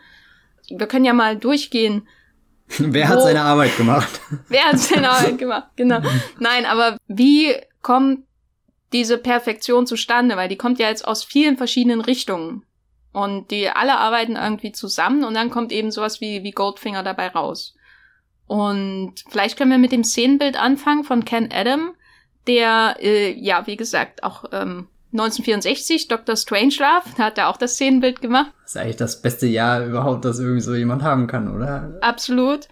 Also du hast schon vorhin ähm, die, das, das schöne ähm, Apartment von Goldfinger erwähnt, das die komplette Mafia-Belegschaft da umbringt. Was macht denn das Szenenbild für, auf dich für einen Eindruck? Weil eigentlich sind wir ja jetzt noch nicht so ganz in dem Sci-Fi-Bereich, den, den die Bond-Reihe auch später noch erobern wird. Also ich glaube, es ist auch nicht der Ken Adams-dickste Bond, den man haben kann, aber also so, so, weil eigentlich meine, meine Lieblingssequenz ist die, die Sequenz, wo sie durch die, die, die Schweizer Berge da fahren und, und da ist ja wenig von diesen hyperkünstlichen Räumen, die, die so in einem Bond-Film entstehen können, wo es dann eben große Luken und Laderampen und weiß nicht was gibt, wo du einfach schon merkst, okay, da ist ein Oberbösewicht, der hier wirklich was plant, so, so, also so, ich, ich verbinde auch die, das Produkt, äh, Produktionsdesign, die, diese gewaltigen Sets auch immer vor allem mit den, den Bösewichten. Das ist hier nicht drin, aber trotzdem glaube ich, dass er sehr, sehr wichtig für Goldfänger ist, weil du hast ja auch am Anfang das MI6, wo du, wo du unten drin bei Q dann bist und siehst, wie er da seine Werkzeuge zusammentüftelt und das gibt dir ja schon so ein ganz bestimmtes Gef Gefühl, was, was sich durch all diese Bond-Filme dann immer durchzieht, wenn die, wenn die obligatorische Q-Szene eben kommt und ein neues Gadget eingeführt und vorgestellt wird. Und du kennst die Räume im Hintergrund einfach wieder. Also so, klar, das Gadget ist oberflächlich das Highlight, aber du fühlst dich im MI6 zu Hause, weil, weil du eben die, weiß nicht, die, die graue Betonwand oder so, die, die, die Formen, die das Geländer hat oder, oder die, die kleinen Räume kann man im Hintergrund, wo gerade jemand mit einem Flammenwerfer hantiert oder sich verbrennt oder so. Das, das läuft ja alles irgendwie hinein und das, das geht ja bis in die Craig-Ära. Jetzt denke ich an Skyfall zum Beispiel, da gibt's ja auch eine Sequenz, wo äh, der, der neue Q, Ben Wishaw, hier sein improvisiertes äh, neues kleines Headquarter oder so sich eingerichtet hat, nachdem die Hauptzentrale in die Luft gejagt wird. Und da gibt's natürlich schon so Räume wenn man irgendwo im Hintergrund eine schräge Wand sieht, wo man denkt, ja, das hat kein Adam gemacht. Zum Beispiel ähm, die Firmenzentrale mit dem Laser und der ganzen Laserszene. Die, die ist schon so, das ist so am ehesten das ähm, vor dem Fort Knox Inneren am Ende, wo man das Gefühl hat, das ist so eine Hightech futuristisch fast schon äh, anmutende Ken Adam Umgebung, die er natürlich in späteren Bond-Filmen noch viel, wo er, also wo er noch eine viel größere Spielwiese hatte, so. Ähm, aber diese, diese großen Hallen auch, ähm, die er natürlich mit geprägt hat. Und dann natürlich auch der Aufbau von Goldfingers Haus da in, mhm. in den Staaten, wo er die, die Mafia empfängt, diese vielen beweglichen kleinen Elemente und großen Elemente, also das, ich finde das immer sehr interessant, weil diese Adam-Räume, diese, diese gigantischen Ken-Adam-Räume, wie man sie ja auch in Dr. Strangelove hat, mit diesem ähm, War Room und dieser, dieser ähm, runden Beleuchtung über dem runden Tisch und dann dieser weite Raum und dann diese schräge Wand äh, mit der Karte der Welt drauf, wo man gar nicht genau weiß, wie weit geht denn der Raum jetzt noch in die anderen Ecken hinein, die wir gar nicht sehen, weil es zu dunkel ist. Das finde ich immer spannend, weil die schon so wirken wie Studios, ne? Also normalerweise sind ja die, werden die, die Räume ja in die Studios hineingebaut, um irgendwie real wirken zu können, aber die, die Adam-Räume wirken schon manchmal so groß und einladend und vielseitig, wie als hätte man ein Studio im Studio gebaut und die Kamera wird eingeladen, sich da durchzubewegen, zusammen mit den Figuren, um dann eben zu sehen, ach, da ist ja ein doppelter Boden mehr oder weniger und da ist eine Landkarte drunter, die, wie du ja schon schön erwähnt hast, nur einmal benutzt wird. Aber das ganze Haus wird darauf ausgerichtet, dass es so funktioniert. Also das ist so, so spielerisch und irgendwie wirkt das nicht unbedingt so wie andere Räume, wo man reinkommt, um sie zu erkunden, sondern eher wie Räume, die irgendwie so an sich schon filmisch wirken und filmisch funktionieren. Das ist irgendwie ganz seltsam. Also ich, die wirken halt immer schon sehr künstlich, eben durch ihre Studiohaftigkeit, ähm, aber nicht statisch, sondern als würden sie sich ständig verändern auf irgendeine Weise. So ist es ja auch, ähm, als der Bond da von unten schaut hoch zu diesen Mafia-Leuten und mitkriegt, wie Operation Grand Slam funktioniert. Also jeder kann überall hineinschauen. Es gibt überall die, die Dinge, wo man andere beobachten kann. Es gibt lauter unterschiedliche Perspektiven auf einen und denselben Raum und die Räume verändern sich selbst zudem auch noch. Ähm, das ist schon sehr interessant, weil ich sonst mit Goldfinger als Film schon eher so eine so eine Kristallisierung, eine Verfestigung von Dingen assoziiere. Aber die Adam-Räume sind alle so, die wuseln so rum. und der Bond wuselt mit, obwohl er ähm, eigentlich immer in der passiven Rolle ist, ne? Und eigentlich und, nichts und, macht. Und durch das Modell rausschaut. Ich finde das irgendwie sehr schön, dass dann quasi das Modell schon, oder ich weiß nicht, es gab ja mal in Berlin hier in der Kinemathek auch eine Ausstellung, wo man diese ganzen Sets dann als Modelle gesehen hat. Und irgendwie wirkt das dann jetzt so, so da ist das Modell dann schon im Film drinne, was dann später hier irgendwie ausgestellt wird, um zu zeigen, wie das Set äh, gebaut wurde. Das ist quasi alles schon, die, die Bauanleitung wird direkt mitgefilmt und, und wir merken es irgendwie erst gar nicht. Und erst wenn, wenn wir den zweiten Blick drauf werfen. Ich habe mich auch immer gefragt, warum es zu äh, James Bond nie eine äh, Lego-Lizenz gab. Weil ich finde eigentlich all diese Bösewichtsräume, das, das sind doch perfekte Lego-Sets. Du, du kannst immer irgendwas Cooles mit den, den Platten bauen. Also Lego hat ja eher den, ja, ja, keine Ahnung, je nachdem Vor- oder Nachteil, dass du, dass du ja eher schlecht runde Sachen machen kannst. Ähm, da da wird's ja dann knifflig mit, mit Spezialteilen oder so, aber, aber gerade die, diese ganze James Bond-Ästhetik, die, die ist eigentlich perfekt, um das mit, mit Lego nachzustellen. Kann man bei Lego auch so gute Schrägen darstellen? Total gut. Du hast ja sogar so kleine Knickelemente und so, wo du, wo du kippen kannst und so. Und das, war ja auch lange irgendwie so dieses, Nee, es war deutlich leichter, die, die Flieger aus den alten Star Wars-Filmen nachzubauen, als dann irgendwie die, die Flieger, die mit Episode 1 bis 3 in das Franchise eingeführt wurden, wo du halt gemerkt hast, oh je, wo kriege ich diese ganzen glatten Flächen in den, den Steinen her? Und ich meine, da gibt's auch Wege und Mittel, um das hinzukriegen, aber ich würde auch eher die, die, die Bond-Filme bei dem, dem, dem kantigen, schrottigen, alten Galaxis-Universum von George Lucas einordnen, wo man einfach schon, schon im Film sehen kann, die, die einzelnen Bestandteile, aus denen das zusammengesetzt wird und du nicht irgendwie vor eine runde Kugel gesetzt wirst und dann überlegen musst, ja, hm, wie kriegen wir diesen Grad an, an Perfektion hin? Ja. oh, es ist so schlimm, über was ich mir den ganzen Tag Gedanken hier mache, gell? ich finde es gut, dass wir, wir das Lego-Thema drin haben. Äh, ja. Wir haben ja jetzt auch äh, Lego betreffend vor allem über Oberflächlichkeiten geredet, ne? Wir haben über über Frotte-Onesies geredet und über ähm, die, die äußerliche Präsenz von Sean Connery und über seine Gadgets, die ja ähm, auch von Ken Adam ähm, äh, entworfen wurden. Und über, wir haben noch nicht intensiv über den Aston Martin DB5 geredet, der einfach für mich, jedes Mal, wenn ich das sehe, denke ich, ist das schönste Filmauto überhaupt in der Geschichte der Menschheit aller Zeiten wo gibt. Und naja, dann sehe ich halt bei irgendeinem anderen Film, denke ich wieder was anderes. Aber ein wunderschönes Auto. Ähm, über Gerd Fröbe und seinen Körperbau und seine Präsenz und sein, ähm, ja, seine Oberflächlichkeit, über die, die Bond Girls, über goldene Farbe Haut und so. Und natürlich über Ken Adam und, und die Art und Weise, wie er das Plastische, das Taktile äh, in die, die Räume bringt äh, und, und die Kamera sich da durchbewegt zusammen mit den Figuren. Und das ist schon sehr ein Oberflächenfilm, weil es natürlich auch unter den Figuren jetzt gar nicht so viel zu entdecken gibt. Aber dann haben wir natürlich auch die die auditive Ebene, wir haben die Ebene ähm, des Scores von John Barry und wir haben das ähm, Titellied. Matthias, das ist doch dein Steckenpferd. Ähm, sag doch mal, ist, ist das Titellied Perfektion?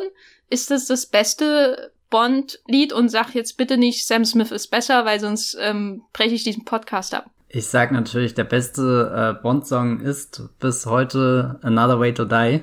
Du bist raus.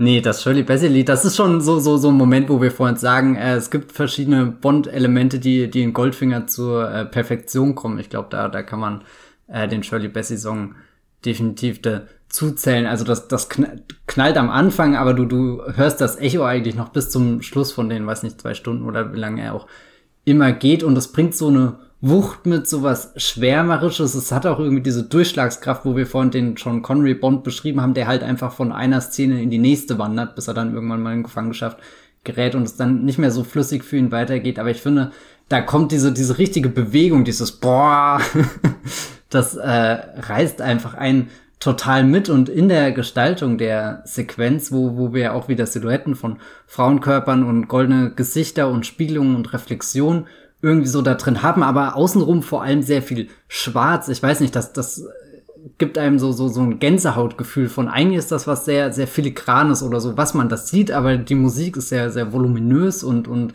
könnte, könnte eine riesengroße Kathedrale irgendwie mit Leben füllen oder, oder halt eben einen dieser, dieser großen Hallenräume, die ähm, Ken Adam designt und, und eigentlich sind die eher, eher minimalistisch oder so. Also nicht alles ist wie Goldfingers Büro mit tausend kleinen Hebeln und Details ein, gerichtet, sondern es sind ja eher so, so Mehrzweckräume, wo die Bösewichte einfach mal hier schaffen können. Oder, oder das Fort Knox ist ja eigentlich eine ganz, ganz, ganz kalte Angelegenheit. Da kommt dann auch sehr schön dieses in dem, dem Song wird ja immer von dem, dem Gold gesungen, aber auch von dem Gold und Cold.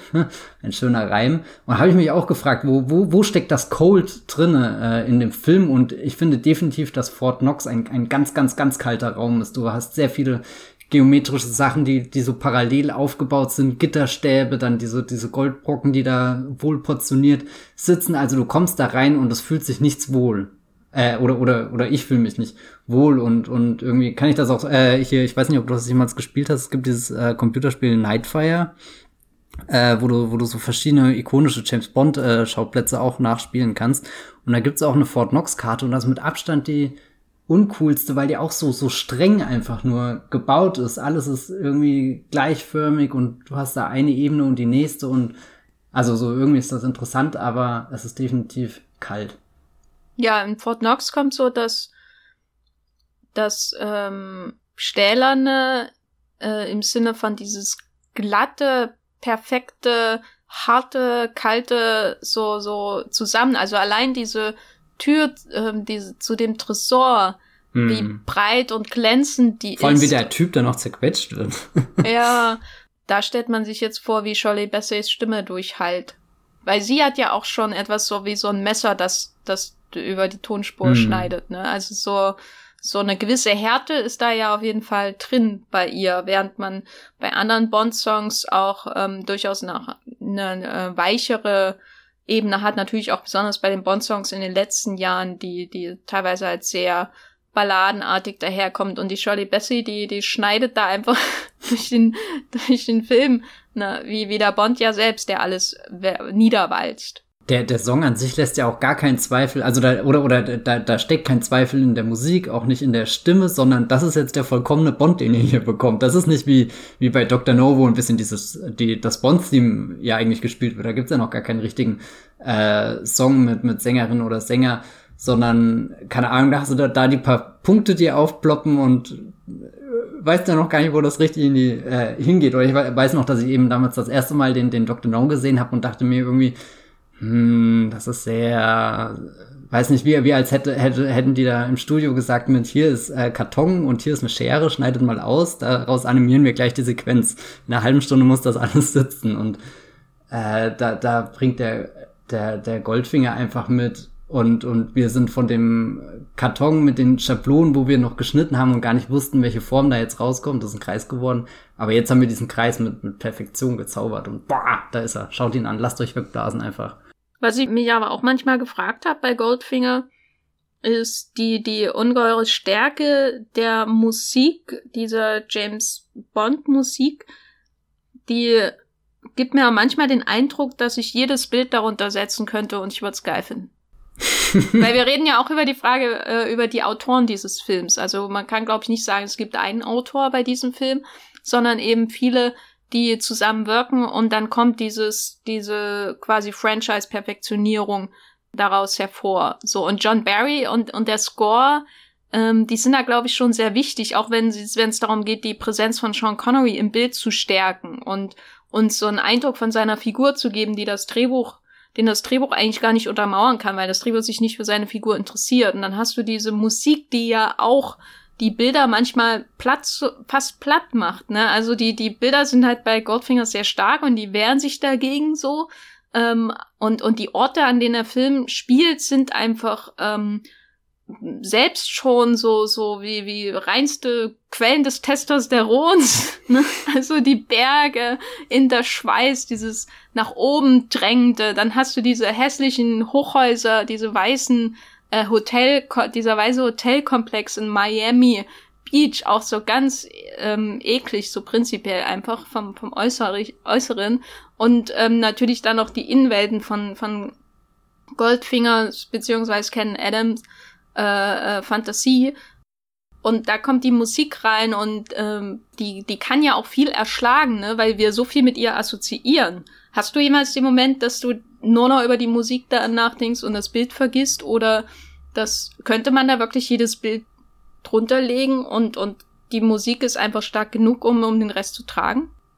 Ich glaube, die Musik ist sehr stark. Am, am schönsten ist es natürlich, wenn es so ist wie in der Alpensequenz, wo, wo sowohl die Aufnahmen als auch die, die Musik und dann natürlich die, wie wir James Bond mit dem Auto folgen. Also da ist der Film in seiner absoluten Einheit. Da sind ja selbst die, die Gadgets auf einmal Teil der, der Filmsprache und, und, und, keine Ahnung, loten die diese Strecke aus, die sich da den, Berg hochschlängelt. Dann gibt's aber auch wiederum so gleich den, den, den allerersten Shot, den wir sehen, diese, diese äh, Einstellung, dachte ich mir, hä, das ist der Moment mit dem Goldfinger, beginnt einfach mal random da so in die Nacht hinein äh, äh, geblickt. Da, da sieht man dann irgendwie die Umrisse, äh, wo, wo er sich drauf hinbewegt. Ähm, da war ich dann auch kurz irritiert und dachte mir die ganze Zeit, oh, war ja, wenn es der ganze Film so wird. Vielleicht habe ich den mir auch schön verklärt über die Jahre. Aber äh, ich würde schon sagen, dass die, dass die Bilder überwiegend der, der Musik gerecht werden und selbst dieses absolut hässliche Miami hat ja einen unglaublichen Charakter oder so. Ich finde das immer ganz faszinierend. Es gibt dieses Brettspiel, das heißt Hotel. Und da gibt's ein Hotel, was du kaufen kannst. Das ist gleich das allererste, was du kaufst und das heißt Boomerang. Und das ist eigentlich das beste Hotel, weil du musst wenig investieren, aber prinzipiell kannst du damit im Laufe des Spiels unfassbar viel Geld einfach rausholen. Aber es ist halt genau so ein, so ein 60er Jahre dahingerotzter Betonbau, der irgendwie hier für deine perfekte American Family äh, dein, dein, dein, dein, dein, weiß nicht, dein Sommerurlaub oder so äh, macht und da, das, ja, keine Ahnung. Das, das sind auch sehr, sehr kernige Bilder einfach, die ich nicht mehr in dem Film vergessen habe. Ich glaube, was der, der, der Soundtrack darüber hinaus macht, was den Bildern dann eher nicht so gut gelingt, weil es einfach sehr viele verschiedene Schauplätze sind. Also so, wir sind hier Miami, wir sind in den Alpen und dann am Ende in Fort Knox und alles, was dazwischen kommt, ist, dass der Soundtrack dir dieses große Montagengefühl gibt, dass das alles in diesem Film dann doch in einem Guss daherkommt. Also genauso wie, wie die Eröffnungssequenz da. Da guckst du ja gar nicht auf die Uhr und fragst, hä, ist der Song jetzt endlich vorbei oder, oder nicht, sondern da, da passiert ja immer was und, und du hast das Gefühl, eine, eine Silhouette verwandelt sich in die nächste. Es hat schon so, so einen hypnotischen Zug. Und da würde ich die John Barry Musik auch dazu, äh, oder, oder sagen, dass, dass sie das dann quasi auf den gesamten Film überträgt und, und einfach diesen James Bond Goldfinger in, in ein, eine große äh, Achterbahnfahrt mit dem Aston Martin DB5 macht, verwandelt. Du hast ja die kernigen Bilder ähm, schön so, so genannt. Ich glaube, da müssen wir auch ähm, Guy Hamilton, der einfach einen tollen Namen hat, muss ich mal sagen. Guy, ne? Und Hamilton. Also, was willst du da falsch machen? Ja. ähm, Guy Hamilton, der Goldfinger inszeniert hat, ähm, den müssen wir da einfach mal würdigen, glaube ich, weil er, äh, er, es ist zwar irgendwie schwer, jetzt ihm so nachträglich so einen Autorenstempel aufzubürden und das, das passt, glaube ich, auch nicht ähm, zu seinem Werk, weil er ist für mich halt schon eher so ein ähm, Martin Campbell-artiger Regisseur, der sich jedes Franchise aneignen kann, außer Green Lantern. Ähm, weil ich habe dann auch so ähm, zufällig eher letzte oder vorletzte Woche so zwei Poirot-Filme von ihm zum Beispiel geschaut. Und das, äh, da, da, du merkst dann eben, du, du siehst nie, aha, das ist jetzt ein Film von Guy Hamilton, wenn er nicht gerade ein, ein Action-Set-Piece macht. Ähm, weil das ist wirklich das, was ihn, glaube ich, insgesamt in seinem Werk auszeichnet, dass er das einfach ganz grandios kann. Und Goldfinger ist jetzt aber nicht unbedingt für mich ein Action-Bond. Ähm, und trotzdem ist Guy Hamilton da als Regisseur natürlich ein sehr, eine sehr wichtige Kraft, so auch um diese, diese kernigen, stählernen Bilder so ein bisschen mit zu schaffen. Die, die Settings, die stammen größtenteils aus dem Roman von Ian Fleming, was dann letztendlich draus gemacht wird. Ähm, da ist schon so eine Souveränität dabei, die ich jetzt zum Beispiel bei Liebesgrüße aus Moskau und Dr. No nicht sehe. Also so eine, so ein Drängen zum, zum ikonischen. Das brennt sich jetzt in euren Kopf ein, liebe Zuschauer, und wenn es nur die komische Ente auf dem Kopf von James Bond am Anfang ist. Sehr gutes Detail. Da sitze ich da und zückt schon die 9 von 10. Wie würdest du ihn denn als Regisseur beschreiben? Weil du hast ja, glaube ich, die Bond-Filme insgesamt noch besser im Gedächtnis als ich. Ausgehend von dem kurzen Vorgespräch, ja. Mir fällt es aber auch sehr schwer zu sagen, was jetzt genau das Guy Hamilton-Ding ist. Abgesehen davon, dass jetzt dieser Goldfinger runder wirkt als, als davor Dr. No und Liebesgrüße aus Moskau. Deswegen, ja, ich weiß nicht, ich tue mir da generell schwer. Irgendwie über Regisseure und James Bond habe ich erst eigentlich mit Martin Campbell nachgedacht, als ich gemerkt habe, oh, der gleiche, der Casino Royale gemacht hat, der hat ja damals auch schon ähm, Goldeneye gemacht, der ist offenbar gut, um ein Franchise nochmal neu zu starten, um da auf die Reboot-Taste zu drücken. Das macht er sehr souverän, eigentlich schon mit Perfektion, könnte man sagen. Und, und deswegen ist hier äh, äh, Terence Young und so, weiß nicht immer, äh, und, und Guy Hamilton, die sind halt da. und, und ich kann es sehr schwer sagen. Und, und wenn wir jetzt äh, die, diese Frage nach den Autoren oder weil ich doch vorhin so scherzhaft gemeint habe, naja, wer hat seine Arbeit hier wirklich gemacht? Vielleicht ist ja die Antwort, alle haben ihre Arbeit gemacht. Und deswegen ist dann so ein runder Film irgendwie rausgekommen. Aber ich finde, das ist doch schon mal ähm, ein gutes Fazit. Alle haben ihre Arbeit gemacht, da können wir jetzt nach Hause gehen. Weil äh, ich finde das halt super interessant, so im Kontext von Franchise-Kino. Und James Bond war jetzt nicht das erste Franchise oder so und Sean Connery war nicht der erste Franchise-Star. Das geht alles noch viel, viel weiter zurück.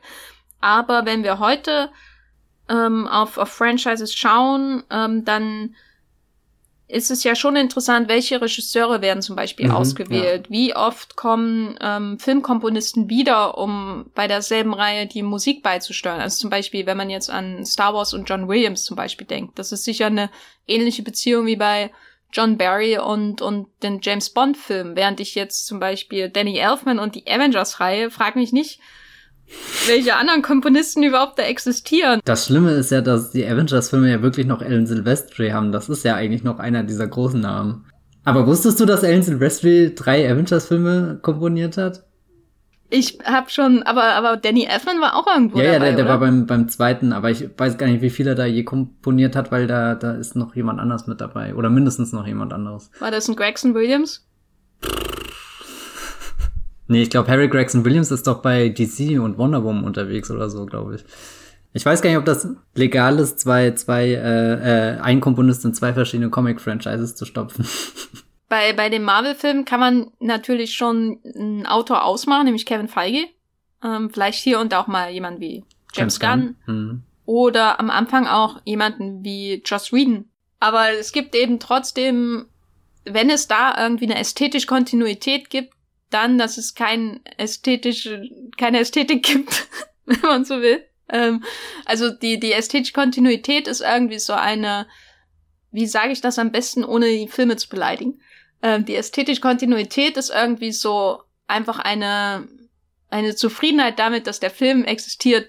Ne? Und darüber hinaus wird nicht, nicht viel weiter gemacht. So, sag ich mal, so lobend, wie es, wie ich es formulieren kann. Es gibt natürlich immer so Abweichungen, wie eben sowas wie Guardians of the Galaxy zum Beispiel oder so, wo, wo die Bildsprache ein bisschen erweitert wird. Und dann kommt man wieder zurück zu Captain Marvel und ist da, wo man angefangen hat. Ähm, oder eigentlich noch weiter zurück als bei Iron Man. Iron Man Captain Marvel hatte aber die erste weibliche Komponistin hier, gell? Das ist auch ein Meilenstein. Super. aber es ist ja trotzdem interessant, wenn ich an irgendein Franchise denken muss, was mich, was mich noch abgesehen von Star Wars und den bestimmten personellen Kontinuitäten, die es da im Lauf der Jahrzehnte, muss man ja schon sagen, gab, was mich noch an Bond erinnert, dann sind es die Harry Potter Filme. Mhm. Ähm, weil das der Einsatz des Themes ähm, ja auch unglaublich wichtig ist in den Filmen. Dann hast du ähm, bestimmte Kontinuitäten beim Drehbuch, die sehr stark daran erinnern, was hier bei den Bond-Filmen abläuft. Und äh, in den letzten Filmen dann auch sogar immer denselben Regisseur, der, der alle Filme macht ähm, nämlich David Yates. Ähm, so, Harry Potter neues Bond, äh, was sagst du? Oh je. Ich weiß gar nicht, wie man das, das zusammenführt. Also es ist, glaube ich, schon so, so dass Bond ähm, ne, ne, nicht nur für sich selbst da ein Blueprint geschaffen hat, sondern auch für, für wie große Franchises funktionieren, auch wie du vielleicht mal einen Darstellerwechsel oder so hinkriegst, ohne dass die Fans gleich randalieren. Oder haben sie randaliert, als damals äh, Sean Connery ausgestiegen ist? Ich weiß es nicht. So gut kenne ich mich in der Bond-Geschichte nicht aus. Aber es sind schon ähnliche Muster von, du, du hast deine Leute und holst die immer wieder zurück. Was ich mich da frage, wir haben noch gar nicht über die Produzenten bei Bond gesprochen. Wie wichtig sind die für die Gestaltung der Filme? Ich glaube, die sind schon genau äh, enorm wichtig, genau wie David Heyman für die Harry Potter Reihe und für die Kontinuitäten in der Harry Potter Reihe wichtig ist. Ja, weil weil weil weil David Heyman ist ja so so eigentlich einer der wenigen, die überhaupt bei allen Filmen dann wirklich dabei waren. Also jetzt bei ja. Potter, nicht bei Bond und Good Broccoli äh, da gibt's ja dann einen Übergang zur nächsten Generation der Brokkolis. Aber es ist ja trotzdem immer der Name, der auf jedem Film definitiv draufsteht. Ja, es ist ja auch irgendwas Einzigartiges, so die, die Beziehung von Eon Productions ja.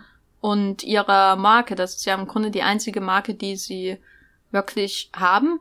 Und ja, die sind natürlich sehr wichtig, weil irgendjemand muss ja entscheiden, dass, dass äh, Ken Elm immer wieder engagiert wird und ähm, dass wir doch halt noch einen Film machen mit Guy Hamilton und so weiter. Also da kommt schon von, von der obersten Ebene alles zusammen. Und vielleicht ist ähm, ja Kevin Feige ähm, der moderne Albert R. Broccoli. Ich bin Team Heyman. Ich bin auch Team Heyman, hauptsächlich weil er mir ähm, sympathischer ist als Kevin Feige.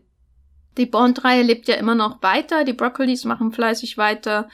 Hat denn sich die Wahl der Regisseure verändert, wenn wir, weiß nicht, zurückschauen auf Leute wie Terence Young oder Guy Hamilton jetzt hier bei Goldfinger oder ähm, Louis Gilbert oder so, die, und dann natürlich John Glenn, der einfach alle Filme gemacht hat, die dann kamen. Wenn wir so die Craig-Reihe anschauen, hat sich der, die Wahl der Regisseure verändert? Hat sich der Herangehensweise an die Regisseure verändert?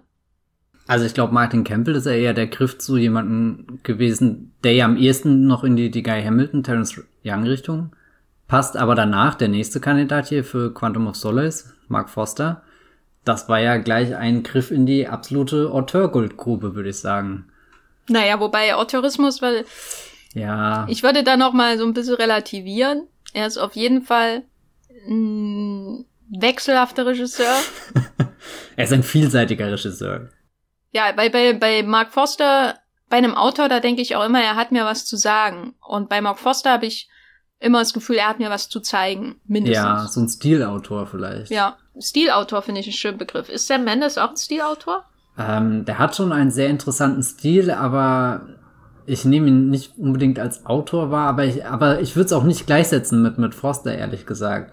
Also er wirkt ein bisschen gediegener, aber auch so sein gesamtes Öffre habe ich eher das Gefühl, okay, das ist ein Sam Mendes-Film, während ich bei Mark Foster immer denke, was, das ist ein Mark Foster-Film.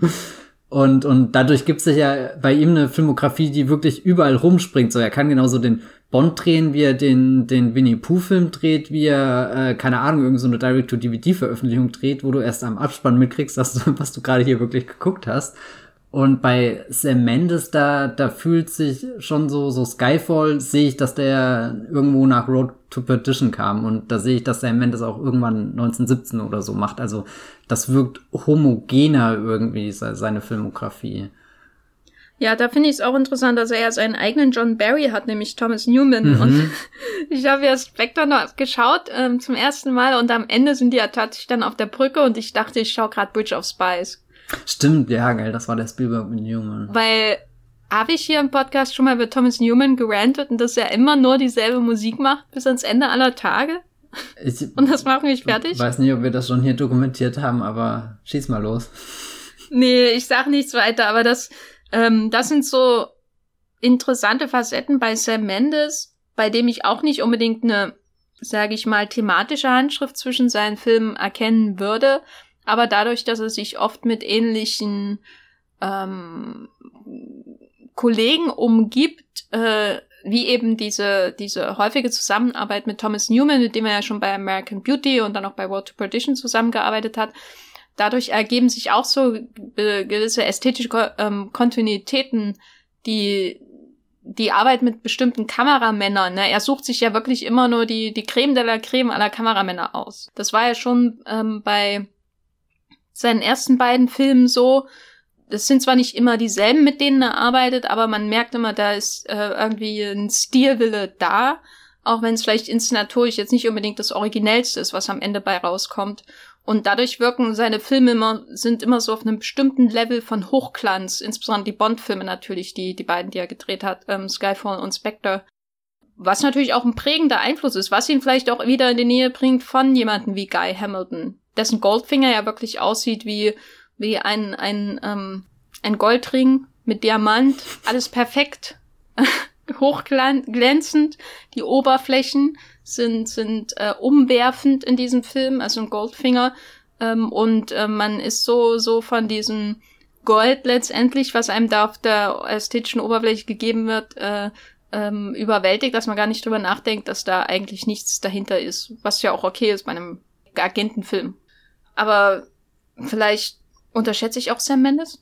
Ich äh, hätte eigentlich auch mal gesagt, dass Sam Mendes ein bisschen größer ist, als du ihn sagst. Ich bin aber auch ins Zweifeln geraten irgendwie. Es ist kein Regisseur, zu dem ich in den letzten Jahren sehr oft zurückgekehrt bin, obwohl ich hier die Road to Petition DVD stehen habe und mir immer denke, boah, das ist ein ganz großer Film, da ist hier Jude Law und Tom Hanks und das Ende und so, das, das sind eigentlich alles große Dinge und American Beauty schaue ich auch einmal die Woche die letzte Szene oder so. Ähm oh mein Gott, du Arme. Das ist furchtbar, gell? Hier ganz, ganz schöner Thomas Newman-Einsatz. Äh, äh, oh, weg damit. ja, aber so, so, keine Ahnung, jetzt 1917 ist auch so ein Film, wo ich nie wieder zurückgekehrt ähm, bin, seitdem ich ihn im Kino gesehen habe. Und was, was hat er sonst groß gemacht in den letzten Jahren? Da waren halt die zwei Bond-Filme, die sehr viel Zeit gefressen haben. Hat er nicht so ein Away Go-Dingens gemacht?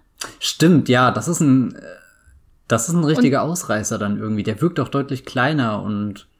Und die Titanic Reunion. Stimmt, der war toll. Zeiten des Aufruhrs, gell? Ja, aber auch eher so, so ein Film, der ein bisschen, mh, hm, weiß nicht, ob das Wort nachvollziehbar ist, gedämpft ist.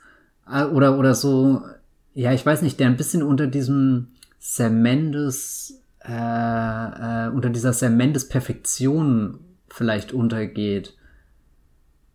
Also so, so, Skyfall ist ja schon fast ein perfekter Film, aber deswegen finde ich den, den interessantesten Craig-Film. Was nicht heißt, ich finde ihn schlecht, aber wenn ich alle Craig-Filme vor mir habe, ich greife immer zuerst auf eine andere DVD zurück, bevor ich irgendwie. Sag's, ist Quantum of Solace. Ja, also Quantum of Solace, der, der wandert einmal die Woche rein, direkt nach American Beauty. Oh Gott. nee, Quatsch. Aber eigentlich finde ich Casino Royale irgendwie den besten. Das finde ich auch sehr bizarr, aber bei Casino Royale weiß ich immer, den, den muss ich mir aufheben, weil wenn ich den schaue, das, das wird eine emotionale äh, äh, Herausforderung wieder, sich da auf diese riesengroße Geschichte und alles einzulassen, während bei Quantum, den, den gucke ich und bin einfach fassungslos, was da passiert. Das ist unglaublich, dass dieser Film existiert. Einfach nur geil. Gut, darauf möchte ich es aber jetzt nicht enden lassen. äh, diesen Podcast, weil das ist äh, unter aller Sau. äh, also Quantum of Solace anzuschauen, das ist, du siehst einfach jemanden, der virtuos eine Plastiktüte durch die Gegend schleudert und du merkst, damn, das ist das, wozu Bond bestimmt ist. Gut, ich hatte am Kino Kopfschmerzen. Dabei belasse ich's. Aber was ich eigentlich sagen wollte, ist, ähm, wenn wir uns Goldfinger anschauen, ist dann Skyfall Daniel Craigs Goldfinger, weil Skyfall ist ja schon der Moment, wo, wo alles zusammenkommt. Und jetzt, wenn man einfach mal alles wegnimmt mit der Entwicklung von seinem Bond, sein Bond ist ja immer irgendwie ein alter Dinosaurier, hat ihn in jedem Film gesagt, selbst in seinem ersten, dass er überkommen ist und von der Welt überholt und blablabla. Und wenn wir das alles mal weglassen, dann ist Skyfall ja schon so ein Film, wo, wo alles irgendwie zusammenkommt und zusammenspielt und dann eben auch so was sehr, sehr Rundes, ähm, sehr Ebenes da ist, äh, was, was ähm, flutscht und dann ist es weg und dann ist auch gut. Und bei Goldfinger ist das ja ähnlich. Also ist jetzt zum Beispiel Goldfinger Sean Connerys Skyfall. Ich würde sagen, definitiv ja. Man kann sehen, dass jeder seine Arbeit gemacht hat.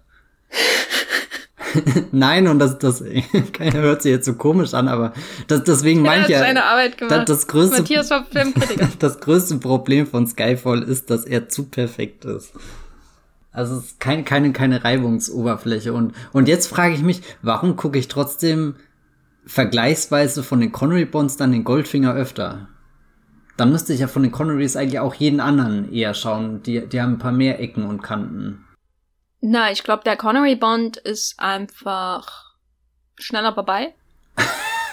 es ist äh, sehr unterhaltsam. Also Skyfall ist natürlich auch unterhaltsam und so, mhm. aber was mich bei den Daniel Craig Bonds schon manchmal ein bisschen nervt, ist, dass da immer so viel Bedeutung dabei ist. Und das ja auch bei Skyfall. Also Daniel Craig darf selten einfach mal einen ganzen Film über Spaß haben. Spectre hat da eigentlich alles, was dazugehört, um um ihm Spaß haben zu lassen. Aber selbst das ist dann wieder so, als, ach, da müssen wir wieder in seine Vergangenheit gehen und oh, bliblablub und so.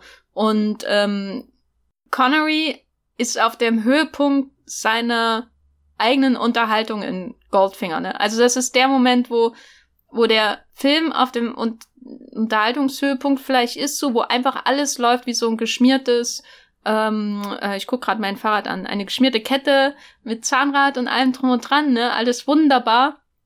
Und er ist äh, äh, auf, auf derselben, auf demselben Level und die Filme sind natürlich auch insgesamt auf diesem, wir wollen äh, unterhalten und da schaut bloß, klopft bloß, bloß nicht, äh, was da drunter ist, weil da kommt ein hohles äh, Geräusch zurück. Außer man interpretiert jetzt die ganzen Filme als ähm, Selbsttherapie des äh, niedergehenden britischen Empires, was man auch machen kann und was auch ähm, absolut legitim wäre. Aber die Craig-Bonds, die sind alle sehr bedeutungsschwanger und vielleicht Quantum of Solace oder ein Quantum Trost äh, von allen am wenigsten. Also der geht ja auch am schnellsten vorbei, habe ich das Gefühl, weil er so, so, weil da alles irgendwie schon irgendwie auch ein bisschen egal ist, was in dem Film passiert und keine Rolle mehr spielt für die späteren Filme. Uh, da würde ich hart widersprechen. Also so, so, hier kurz dieser Aspekt mit dem Bedeutungsschwangeren. Klar, ähm, der Skyfall, der hat dieses riesengroße Finale, wo, wo alles brennt. Du bist dann fast in der Bondhölle und dann kommt die, die Mama von den beiden bösen Buben, die sich hier verprügeln. Also eigentlich noch, noch bedeutungsschwangerer gibt's, geht's nicht. Weder, weder in dem, was im Drehbuch steht, noch wie es der Film äh, gestalterisch umsetzt, aber mehr von, von dem Daniel Craig Bond und seinem Wesen und, und dem, wie er, wie er sich da innerlich fühlt, nehme ich eigentlich aus Quantum mit eben, wie, wie er mit seiner, mit dem, dem Schmerz, mit dem, keine Ahnung, Trauma, weiß nicht, ob das der richtige Begriff ist, aber er hat ja gerade einfach einen Menschen verloren, den er geliebt hat. Und dann ist da die Olga Kyrilenko-Figur, die ja auch eine ähnlich, also nicht eine ähnliche, aber auch eine traumatische Erfahrung hat und die verbinden das beide. Und es gibt ja dann diese, diese furiose Sequenz, wo sie alle durch die Luft schleudern mit dem Flieger und dann stürzen sie ab. Und dann sind sie ja da wirklich auf diesem Rock Bottom beide angekommen wo, wo gar nichts da ist, was sonst in einem James Bond-Film ist. Keine Gadgets, keine coolen äh, Räume, Kulissen, irgendwas, sondern einfach nur diese, dieser, dieser brache Feld, so, so Bond total äh, äh, von all seinen, seinen Oberflächen befreit und, und wie sie da miteinander reden. Das finde ich unglaublich, die, die Sequenz. Also ich finde, da, da sollte, sollte Quantum schon ein bisschen mehr Props äh, erfahren für, für diesen, diesen interessanten Einblick in, den, in die Bond-Figur. Aber warum würdest du trotzdem Goldfinger immer häufiger schauen als meinetwegen perfektes Werk wie Skyfall? Und das sage ich jetzt nicht, dass Skyfall perfekt ist, das sind deine Worte. Ja, wahrscheinlich habe ich immer ein schlechtes Gewissen, nur die Craig Bonds zu gucken und dann muss ich halt auch mal irgendwas Altes gucken. Und dann. das ist ja. nee, das, oh Gott, wie höre ich mich denn jetzt hier an? Wie, wie, wie so ein, ja, wisst schon, äh, halt so ein Dude, gell? Ähm, die Visuals sind gut. Die Visuals. Goldfinger. Was? Die Visuals. Hat das was mit Pacing zu tun? ich glaube, das Problem ist eher, ich gucke generell nicht regelmäßig die alten Bond-Filme, sondern halt eher ab der Craig-Ära aufwärts und, und eigentlich sollte ich das jetzt mal machen, jetzt wo der Kinostart schon so oft verschoben wurde, dass ich mich da nochmal hinsetze, um die alle einmal wieder Revue passieren zu lassen und da vielleicht auch neue Filme entdeckt. Das letzte, äh, entdeckt. Das letzte Mal ist mir ja zum Beispiel der Geheimdienst ihrer Majestät, den habe ich noch nie so wahrgenommen wie das letzte Mal, als ich ihn vor Spectre oder irgendwann geschaut habe. Äh, da da gibt's noch viel zu entdecken und, und der Goldfinger wird halt auch nicht schlechter. Der bewährt sich einfach. Der ist ein sehr stabiler Bund. Ein sehr stabiler Bond, ja. na, das ist doch mal ein Fazit. Hätte er Little Nelly, dann wäre er noch besser. Die war aus dem danach oder übernächsten. Übernächsten. Übernächsten. Feuerball Ach. zum Beispiel, das ist einer, wo ich dir gar nicht mehr viel erzählen kann, außer dass sie da unter Wasser sind. Ja, aber die Unterwassersequenz ist ja einfach mal das Geilste, was es gibt. Und vor allem ist Feuerball auch super creepy, weil gibt's da nicht die Szene, wo am Anfang irgendwo ist und dann ist da so ein vermummter Mann irgendwie? Oder ist er das der weiß Vermummte? Ich, nicht mehr. ich weiß nicht, da hat, das hat mir, als, als kleines Kind hatte ich da echt ein bisschen Angst, weil, weil da geht er so kurz mal in so, eine, so, ein, so ein Horror, so, ein, so einen kleinen Horrorgang hinein. Und, und eigentlich. Das ist der einzige Filmanfang, den ich heute nicht gesehen habe vor diesem Podcast. das ist sehr enttäuschend. Ähm, ja, also stabil, Stählern, perfekt. Das sind unsere äh, Begrifflichkeiten, wenn wir Goldfinger zusammenfassen. Und ich würde sagen, guter Film. Guter. Kann man gucken. Oder? Und Sean Connery, vielleicht nicht auf dem Höhepunkt seiner Karriere, aber auf dem Höhepunkt wohl seiner Bond-Karriere. Absolut sehenswert.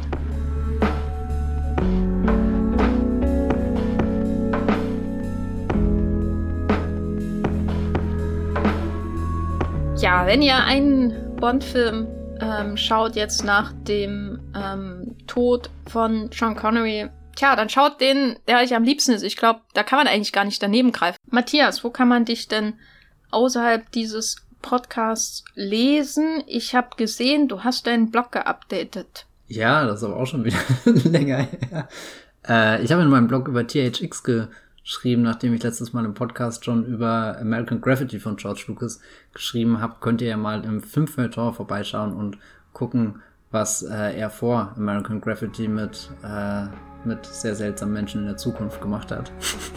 Ansonsten könnt ihr mir auf Twitter folgen, da schreibe ich als Matthias Hopf oder als Bibelblogs mit 3 e Ich habe meinen Blog nicht geupdatet, aber er heißt trotzdem immer noch the-geffer.de und bei Letterboxd heiße ich the-geffer und bei Twitter Gafferlein. Also da sage ich doch mal, das ist eine Marke. Ne? Wir danken euch recht herzlich fürs Zuhören und bis zum nächsten Mal. Tschüss. Ciao.